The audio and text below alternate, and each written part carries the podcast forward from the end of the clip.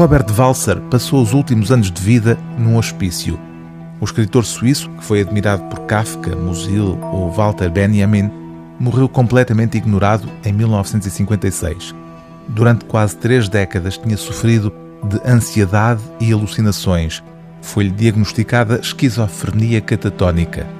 Embora aquilo que escreveu tivesse caído no esquecimento, houve um admirador da obra de Robert Walser que não o esqueceu.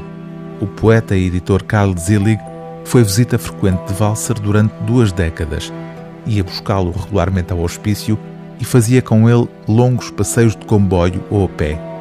Neste livro intitulado Caminhadas com Robert Walser, Carl Zillig registra as conversas que teve com o autor de Jacob von Gutten, um diário, o romance que o próprio Walser disse preferir de toda a sua obra. Ainda assim, o escritor suíço tinha sobre aquilo que escreveu uma perspectiva muito crítica.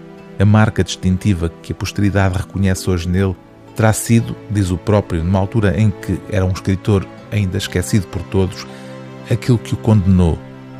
Não se deve rejeitar a sociedade, explicou ele num dos primeiros passeios que fez com Carl Zillig. Deve-se viver nela e lutar por ela ou contra ela.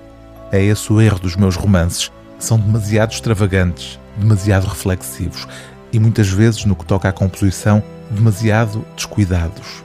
Estive-me nas tintas para as leis da composição artística. Limitei-me a improvisar, como um músico. Foi essa extravagância, o nome que Walzer atribui à sua originalidade, que fez ressurgir nos últimos anos o interesse por tudo aquilo que escreveu. Embora não nos tenha deixado qualquer livro de memórias, estas caminhadas com Zilli são um retrato poderoso de um escritor que nunca teve a intenção de se explicar, de expressar as suas motivações, como refere Elias Canetti, que descreve assim o legado de Robert Walzer.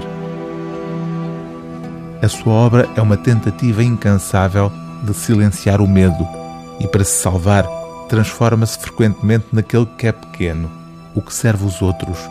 A sua profunda e instintiva aversão perante o grande e tudo o que tem estatuto e pretensões faz dele um escritor essencial ao nosso tempo asfixiado pelo poder. O livro do dia TSF é Caminhadas com Robert Walzer, de Carl Zilli, tradução de Bernardo Ferro, prefácio de Hans Ulrich Obrist, edição BCF Editores.